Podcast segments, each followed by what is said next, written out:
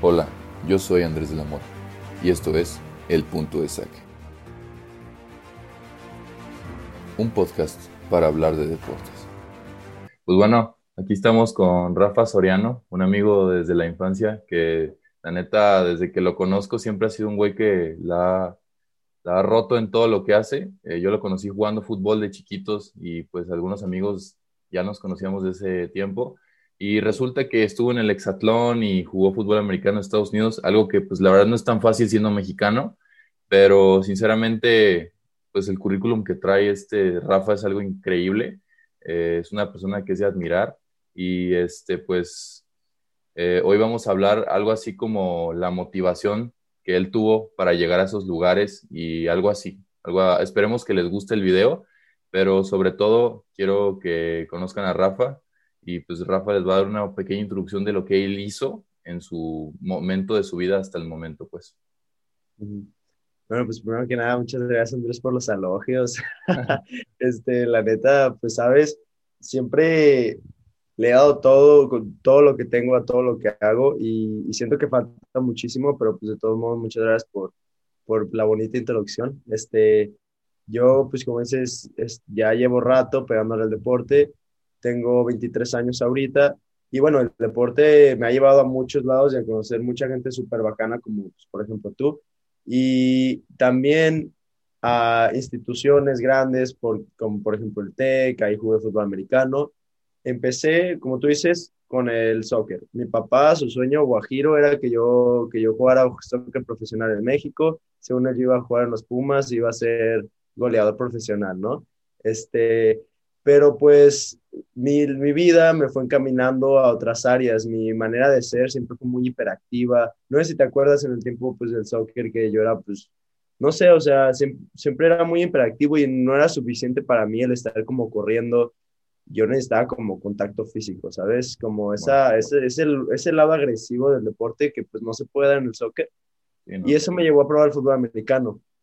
Este, empecé jugando en Titanes, Guadalajara.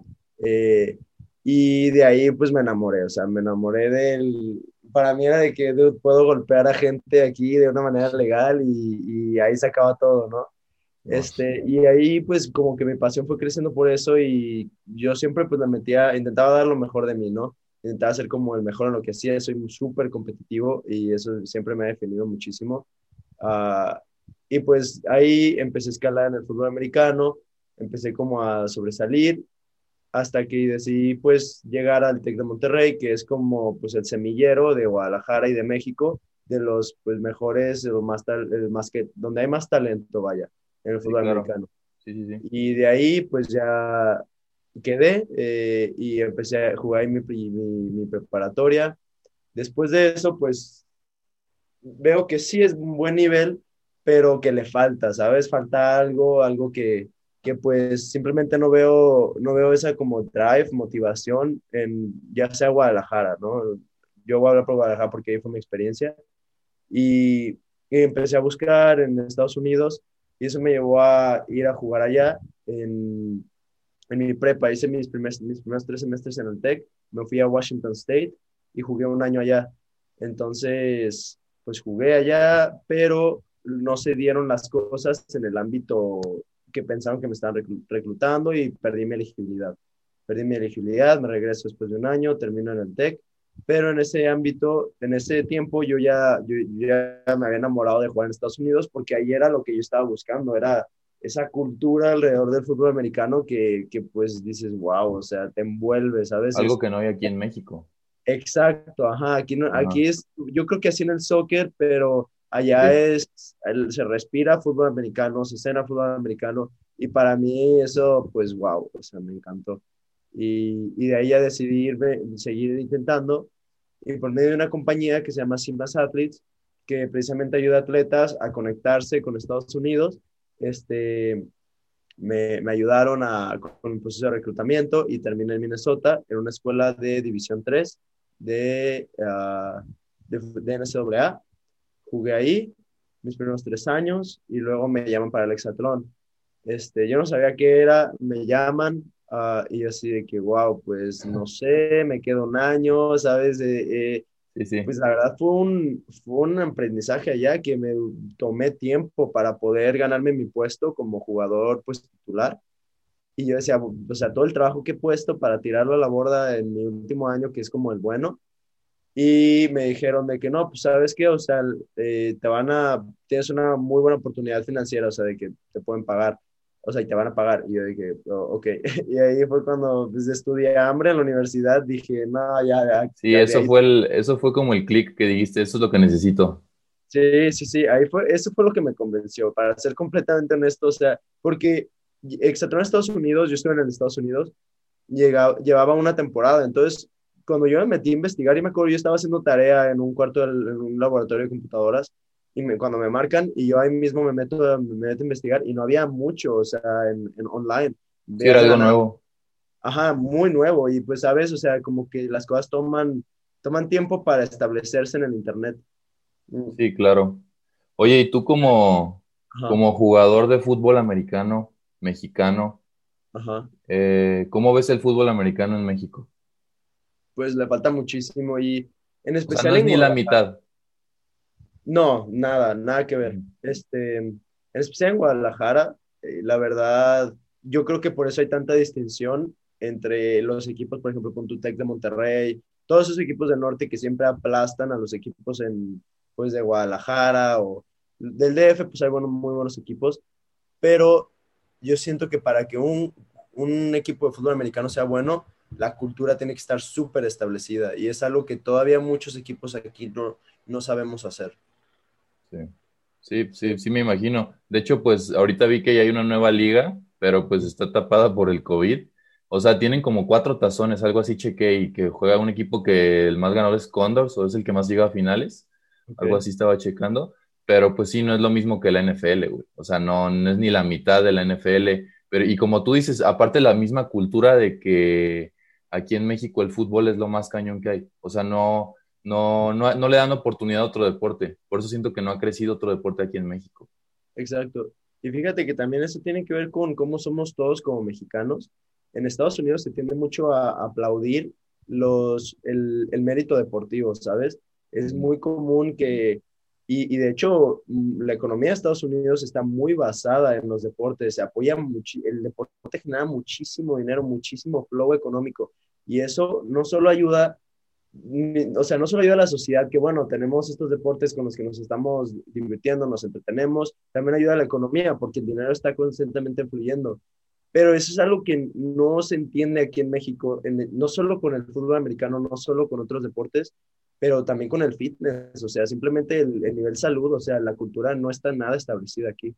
Sí, no, aquí, aquí hay otro, otro chip mental aquí en la gente, no sé por qué, siento que es algo que desde las escuelas deberían de implementar, o sea, les ponen, no sé, es la visión, la visión que yo tengo, pero siento que el hecho de que los forcen a jugar un solo deporte y no les den más amplitud y tener otras visiones en las escuelas públicas o escuelas privadas, la neta sí, hace que hasta los mismos morros digan de que no, la neta que qué hueva, o sea, si nomás voy a poder jugar ese deporte, pues qué hueva. Sí, te fuerza a elegir de muy, de muy joven, cuando no debería ser así, ¿sabes? O sea, estás en el mero, en tus meros moles para probar de todo. Sí, la neta, y en Estados Unidos así era, o sea, es, son atletas de, del año completo. Juegan básquet en, no sé, en el, en el invierno, luego juegan americano en el fall, en el otoño, y así, o sea, no son, no son simplemente un deporte, como tú dices. Sí. Sí, de hecho, eso que tú dices, este, se me hace súper curioso porque de hecho varios jugadores que llegan, no sé, tipo Patrick Mahomes, a jugar a béisbol. Ese güey vi que jugaba béisbol y jugaba otros deportes. ¿Tú allá en Estados Unidos intentaste jugar otro deporte? Sí, cuando estuve en Washington State, yo jugaba, yo hacía atletismo, corría atletismo y aparte hacía fútbol americano. No hacía básquetbol porque no sé, nunca se me ha dado el básquetbol. Este, y el, el, el béisbol siempre se me ha hecho muy lento. Pero sí, hacía atletismo y, fútbol americano. No, pues qué chido, la neta. La neta, qué perro que hayas estado allá y qué chidas experiencias. Pero jugando fútbol americano, para ti, ¿quién es el jugador con el que más te identificas? Así que digas, no, este güey, sinceramente yo, ese es mi ídolo, güey.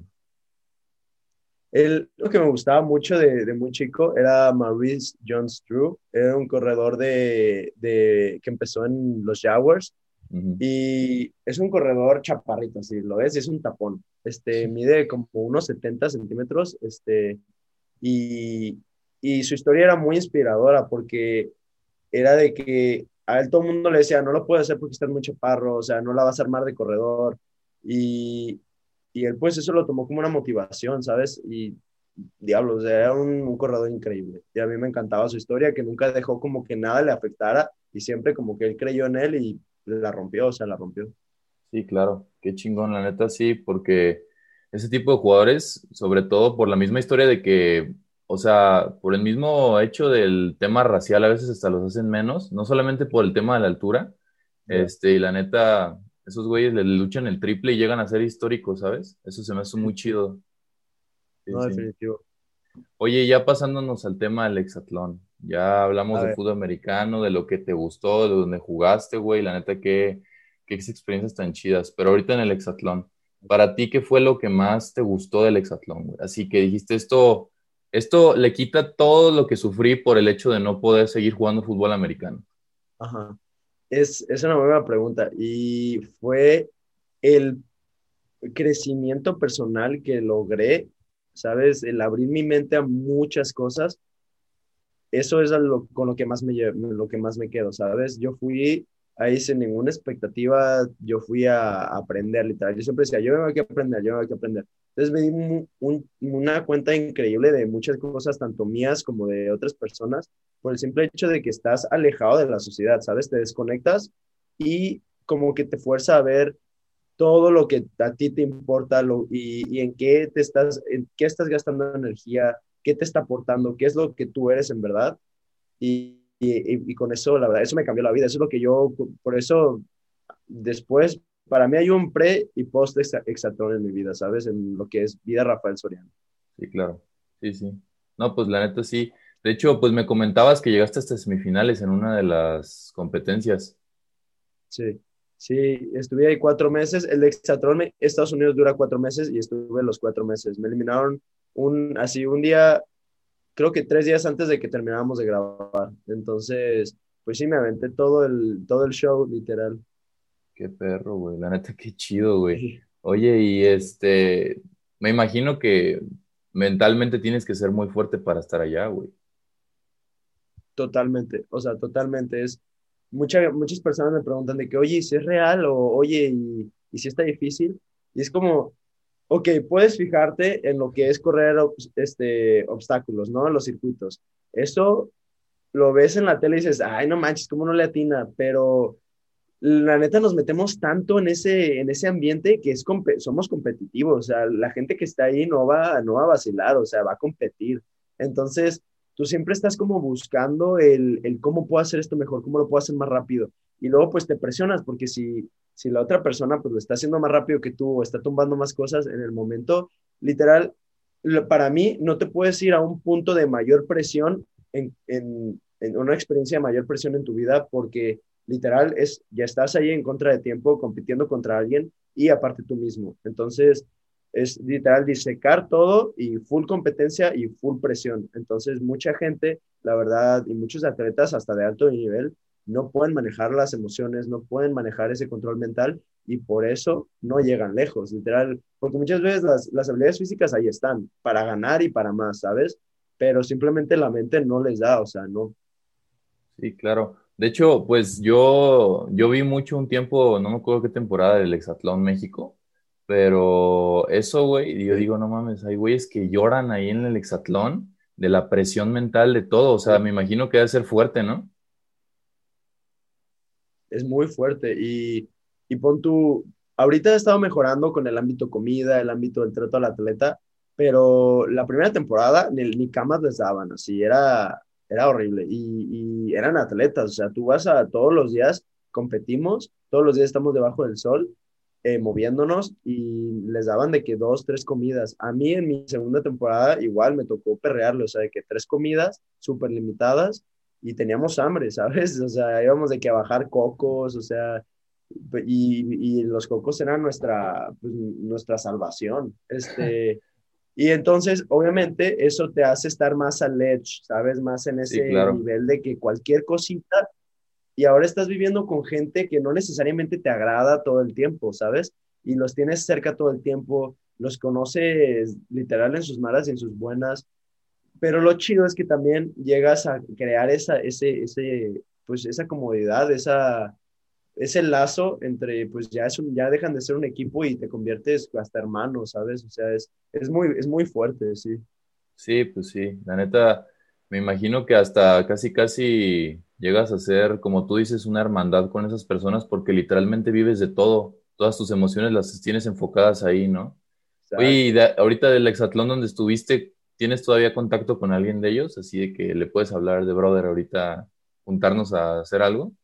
Claro, sí, sí, sí, y, y, me encanta porque en especial la que ganó mi segunda temporada, esta Valeria, este, la rebelde, ella eh, para mí es, wow, o sea, somos súper unidos. Esta vez que fui al torneo de temporadas, es, fue como lo que me, me marcaron este año.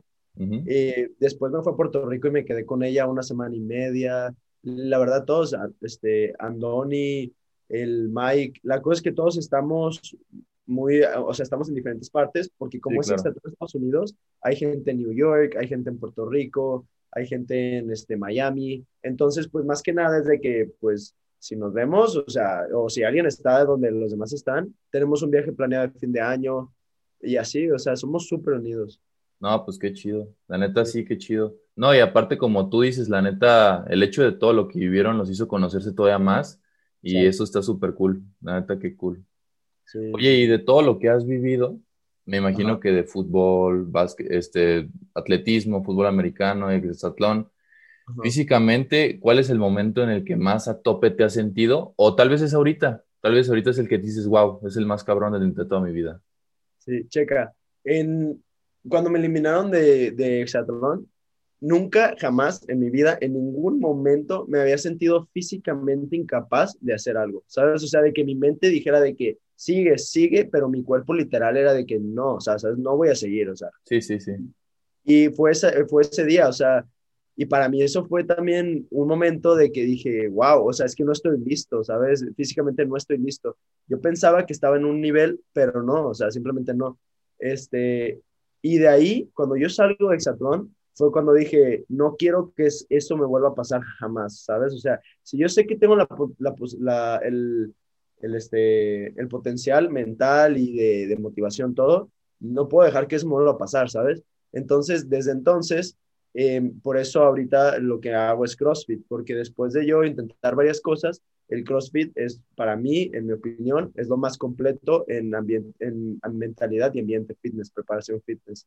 Sí, sí se hace bien, claro porque hay, todo se puede hacer mal y por eso el CrossFit tiene mala, mala fama. Pero bueno, eso es otro tema. Este, entonces me dedico a prepararme y, y sí, como tú dices, ahorita es el, y cada, y, cada día, cada semana que pasa, estoy a mi tope, ¿sabes? Siempre estoy en mi mejor condición y cada vez estoy mejorando porque pues simplemente ya entiendo y, y pues ya sé hacer un poco mejor las cosas. Sí, claro. La neta, de hecho, esa mentalidad de ser el mejor en cada momento de tu vida y seguir mejorando, eso es, eso es crucial también. Además del alimento y todo, siento que el, cuerpo, mentalmente, si no lo tienes preparado para ser el mejor, no puede ser el mejor, ¿sabes? Y la neta, qué chido no, que no, y tienes toda la razón. Este, esta vez que fui a este torneo de temporadas, ah, pues yo ya, ya había hecho un gran avance de la segunda temporada y, y lo noté, ¿sabes? De que competí, me sentía súper bien llegó un momento en el que llegué a ese punto en el que yo sabía en el que podía estar y que yo estaba, o sea, que literal ya yo, yo decía, soy, o sea, no imparable, pero ya estoy a mi top, o sea, ya soy alguien muy competitivo, ¿no? Este, pero eso fue de que eh, fuimos por un tiempo limitado, fuimos por tres semanas y yo agarré, yo agarré ese nivel que quería eh, después de como ese proceso de adaptación a Exatlón, que pues siempre es nuevo, y, y fue una semana en la que yo ya estaba de que a tope, pero luego se acaba el torneo de temporada, y yo que no, este, pero bueno, o sea, ahora lo aplico a mi, a mi, a mi, a, mi día a día. Sí, claro. Sí, sí, sí, como que lo, le hiciste un switch a tu mente y lo vas a decir así como de, lo va a cambiar al, a lo rutinario. Sí. Oye, y de, ahorita ya hablamos de donde estuviste más alto. El momento más bajo de tu carrera deportiva, del momento de, ¿cuál fue? Muy buena pregunta también. Fue en, este, en Estados Unidos. Pues yo llegué allá y hicieron, una vez hicieron un, un, pues, juego amistoso entre todos los de primer año, así como los, para que los coaches vieran quién, pues, quién era bueno, quién rifaba y, y así, ¿no? Nos dijeron de que estas repeticiones van a ser limitadas y tienen que rifarse, si no, no se van a ganar su puesto. Entonces, la primera, la primera bola que me dan en Estados Unidos fue una carrera, una carrera que me aventé de 90 yardas y anoté, y anoté touchdown en ese, en ese juego.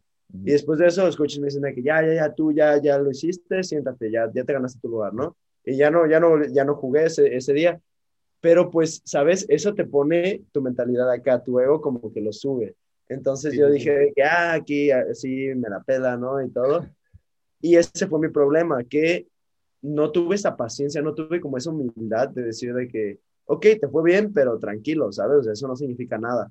Entonces, siguen pasando los juegos me dan algunas bolas en juegos, en juegos pues que no me deberían estar dando siendo de primer año y eso como que yo, me, yo solito me sigo inflando malamente, ¿sabes? Egocéntricamente.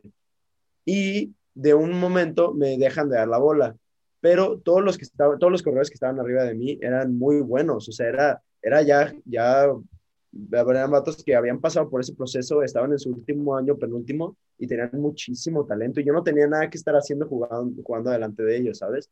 Este, pero eso yo, yo no lo veía, ¿sabes? Este, entonces, eso los coaches se dedicaron como a enseñármelo. O sea, cuando me daban la bola y yo hacía mis, mis, mis errores, pues de, de novato, me, me, bajaban, o sea, de que se dieron cuenta que yo no traía esa cultura que se exige en Estados Unidos del fútbol americano. Entonces, mi segundo año fue súper difícil. Uh, literal, yo estaba ya de estar de que un año que me fue bien, iba, fui bajando así y bajé hasta lo más bajo. O sea, yo era el, el último corredor de la lista, ¿sabes? No me iban a meter ni aunque llovieran puercos, nada, o sea. Entonces, eso, me, es, eso fue como un, un, cambio que tuve que hacer mental también, de decir, pues, ¿sabes qué? O sea, bájale y sé paciente, trabaja duro con la cabeza, en, con la cabeza abajo y, y pues gánate tu puesto. Y en cuanto hice ese, switch después de mi segundo año, el, el, tercer año voy empezando, me va empezando el mejor, me va empezando el mejor, hasta que los coaches deciden darme la oportunidad, después de obviamente ya haber probado esa paciencia y ese trabajo por un año. O sea, un año difícil. Y es como me decidí hacer este tatuaje, de hecho. Este, pero ya después, en ese tercer año, como en el, en el cuarta semana, quinta semana, me ponen de titular en, el juego más importante de la temporada hasta ese momento, ¿no? Eh, me dicen de que, ¿sabes qué? O sea, aquí está tu oportunidad.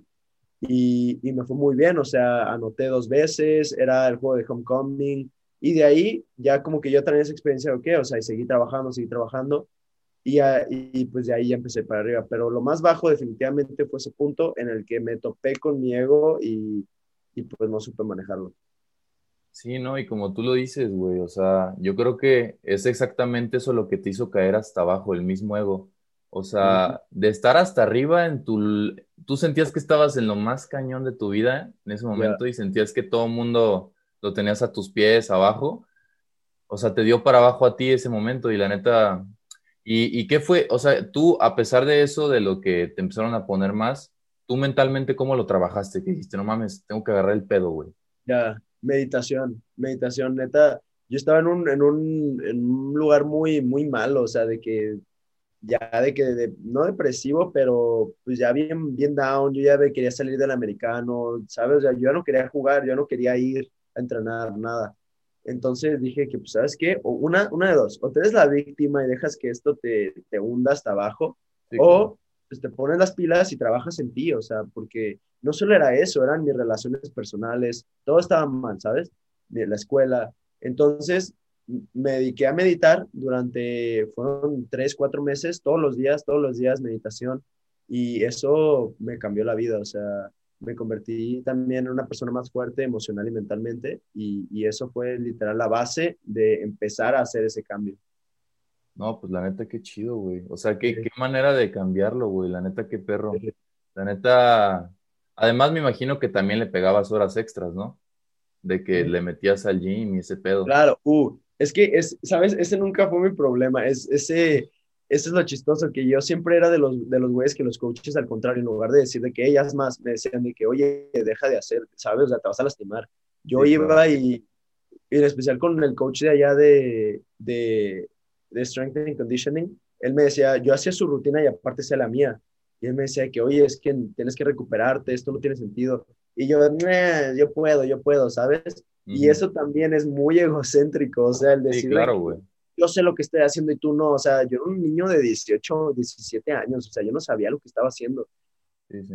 Y incluso hasta con él llegué a disculparme de que, oye, pues neta, perdón por, por neta darte tanto problema, este, y me volví uno de, no sus discípulos, pero como de los que, si él me decía, avéntate de aquí, yo me aventaba de ahí, ¿sabes?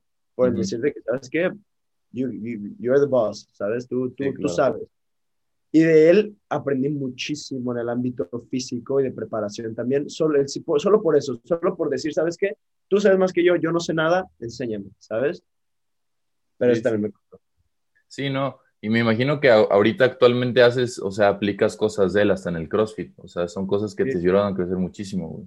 Sí, y con gente que me pide incluso de que ayuda, este, o de que personalizados, igual, o sea, lo básico lo agarro de él, porque él, sus ideas, obviamente, obviamente todo, cada quien tiene su idea, ¿sabes? Cada quien tiene su, su, y ahí es donde tienes que aprender a, ok, sí, esto está bien, esto no está tan bien, ¿sabes? Este, y agarro muchísimas cosas de él, definitivamente. Sí, claro. Oye, y ya después de que estuviste en, la, en el americano y en el hexatlón, ¿en, ¿en qué parte de Estados Unidos te hiciste aficionado o fanático al CrossFit? Ah, esa también es una pregunta. Este, haz de cuenta que yo antes de irme a Estados Unidos, eh, pues yo era bien meathead, yo era de que, ah, odio el CrossFit, yo lo odiaba. Es cuando me fue a Washington State, el coach de allá tenía como 40 años y era top CrossFit, top nivel CrossFit. Y yo lo odiaba, nos, nos hacía hacer CrossFit. Y yo siempre, siempre iba bien enojado y lo hacía, pero bien enojado. Y, y ese año lo odié, literal, hubo un día que me gustara. Entonces, pero era mental. Entonces ya cuando había un gimnasio en Guadalajara que me dejaban, que es de CrossFit, que me dejaban ir a usar su CrossFit para yo hacer este, pues, bench press o deadlift o, o lo que hiciera por el fútbol americano, para prepararme para Estados Unidos. Entonces, ellos siempre súper buena onda me dejaban usar su CrossFit y no me obligaban a hacer CrossFit. O sea, era de que, ah, sí, tú úsalo, está bien. Entonces, cuando yo fui a, a Estados Unidos, me voy a Exatlón y después de Exatlón te digo que yo salí con esa mentalidad de necesito, o sea, necesito prepararme físicamente, o sea, no estoy listo para esto. Entonces, cuando regreso de Exatlón, vuelvo a México y este, necesitaba un lugar donde hacer ejercicio. Y le dije a estos amigos, se, llaman, es de, se llama Reset el lugar, está aquí en Guadalajara. Mm, eh, Andrés Setter y Jorge Setter, súper buena gente.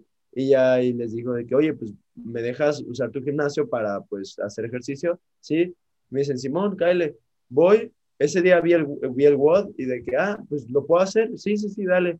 Lo hice y ahí fue cuando hice ese, cuando me juqué, cuando dije que, fuck, o sea, esto es lo que necesito, ¿sabes? Sí, sí, sí. Es lo que necesito para prepararme. Y de ahí regreso a Minnesota, al pueblo en el que yo estaba, y busqué el CrossFit local. Fui a ese CrossFit, empecé a ir, se me acerca el dueño y me dice que, oye, pues, ¿por qué no, por qué no coacheas? Este, como que me dio mi potencial y así. Yo dije, ah, ok. Me dice, pero te necesitas certificar. Y yo dije, lo, la, la, la, mentalidad que no hay aquí en México, o sea, aquí si te dicen, ah, ponte, lo dicen, ponte a coachar a cualquier persona que no tiene nada que hacer coachando, sí. ¿sabes? Sí, de hecho pero me he fijado. Sí, sí, sí. Y me, él me dijo, tienes que coachar, pero certifícate. Y yo dije, ok. Y ya fui y me certifiqué. Y esos tres días de certificación, dos, dos días, buah, o sea, aprendí lo que nunca había aprendido y, y, te, y, y te metes en, en, la mentalidad. Era gente los que, la, los, con los que hice la certificación que han estado en el podium de los CrossFit Games, ¿sabes? Sí, o sea, sí. la mentalidad de campeón, o sea, la mentalidad de gente que hace las cosas bien y no de un CrossFit, es un box en, en la mitad de Guadalajara que no saben lo que están haciendo, ¿sabes? Entonces, literal fue como de que, wow, o sea, me certifiqué, salí con la certificación, este, y dije, yo si coacheo CrossFit, lo voy a hacer como, me, como ellos me lo coacharon, ¿sabes? Por el simple hecho de que no solo es CrossFit, o sea, se, se aplica en la vida diaria, o sea, si vas a hacer algo, hazlo bien, ¿sabes? Y es un estilo de vida ya. Exacto. Entonces, pues ahí fue cuando ya salí certificado y cuando me regresé acá, pues busqué un, un box en el, que compartieran esa mentalidad. Este, di clases en un par y, y, en Bronson fue cuando dije, ok, ellos entienden esto, ellos me van a dejar coachar CrossFit como se debe coachar, dale. Y por eso empecé en Bronson. Sí, no, pues qué chido, güey. La neta, o sea, qué perro que personas que tienen como, que tenían como el nivel, güey, te enseñaron a hacer ese tipo de cosas, ¿no? Y pues por eso empecé a trabajar en Bronson, güey, porque ahí fue cuando vi que ellos compartían esa mentalidad y, y ahí dije, de aquí es. Sí, no, pues la neta, qué chido, güey. La neta, se me hace perro que, o sea, gente que estuvo, como tú dijiste, en podio, o sea, te haya transmitido esa, esa mentalidad y además de lo que tú ya traías, güey, como que lo fusionaste y te diste para arriba. la neta, sí. está chido. Y por ejemplo, del CrossFit, tú has estado jugando americano, has jugado, has hecho gym. En el CrossFit, ¿qué encuentras diferente que no has encontrado en otros lados? Que tú lo dices, o sea, además de la meditación, como tú nos comentaste, es algo que, mm, ¿cómo, cómo puedo encontrar la palabra? Que te puede como dar más para arriba en el deporte que en el gym no. Ok, pues eso va desde la, la, metodología CrossFit, o sea, ya cuando te exponen como el por qué crearon CrossFit, es porque pues es lo más completo por el hecho de que en el CrossFit trabajas de todas, de la manera más completa, la preparación física que tu cuerpo puede tener. ¿Por qué? Porque, bueno, en un CrossFit, ¿qué vemos? Vemos de que un lugar abierto, vemos barras, vemos este, eh, gimnasia, vemos eh, dumbbells, kettlebells. Entonces, no es que usemos esos implementos porque es CrossFit, sino porque esas son las herramientas fitness que hay para la preparación física, ¿sabes? O sea, el CrossFit, eh, para el CrossFit lo primero es hacer deporte, ¿sabes? Porque eso es lo que te va a ayudar a, de una manera más completa, es desarrollar tus habilidades. Este, pero, si, pero obviamente por limitaciones de clase, de sociedad, de, tiempos, tenemos que eh, todo juntarlo en un lugar. Y por eso el box de CrossFit se ve como se ve, con wall balls, bolas medicinales, todo es funcional, todo debería ser hecho al nivel de movilidad, de rango de movilidad que tiene cierta persona, preparación física, ya sea fuerza, ya sea este rendimiento, todo eso.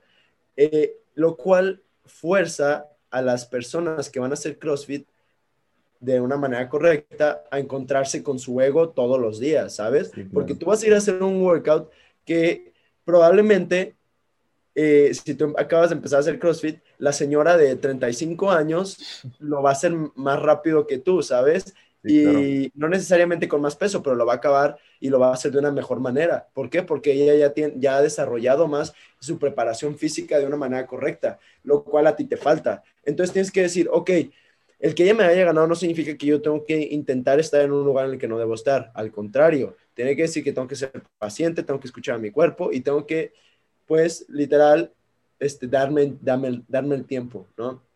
Ahora, hay muchas razones científicas por las cuales este, es considerada la manera más completa, pero en un, en un nutshell, en un, en un este, resumen, pues el cuerpo se prepara o el cuerpo responde a todo tipo de ejercicios en, en, tres rangos de energía, uno corto, uno medio y uno largo. Entonces en el CrossFit vas a ver AMRAPs, as many rounds as possible, vas a ver EMOMs, every minute on the minute, vas a ver reps, sistema de repeticiones. Entonces, eso nos, nos abre las posibilidades de prepararnos en esos diferentes rangos y atacar esos diferentes rangos, estimularlos y mejorarlos. Entonces, eso va haciendo que tu nivel de fitness vaya subiendo, ¿sabes? Y al, y al contrario, este, si, y ahí viene el por qué si lo haces mal, pues no estás haciendo eso, porque pon tú de que yo hago un workout en el que el estímulo está, no, no, es, no está diseñado en el peso. Nunca un workout que sea largo tiene, o sea, el estímulo es, es, el peso, jamás, ¿sabes? Es, el peso debería ser relativo a tu, a tu nivel de fuerza. Sí, es más resistencia en el CrossFit.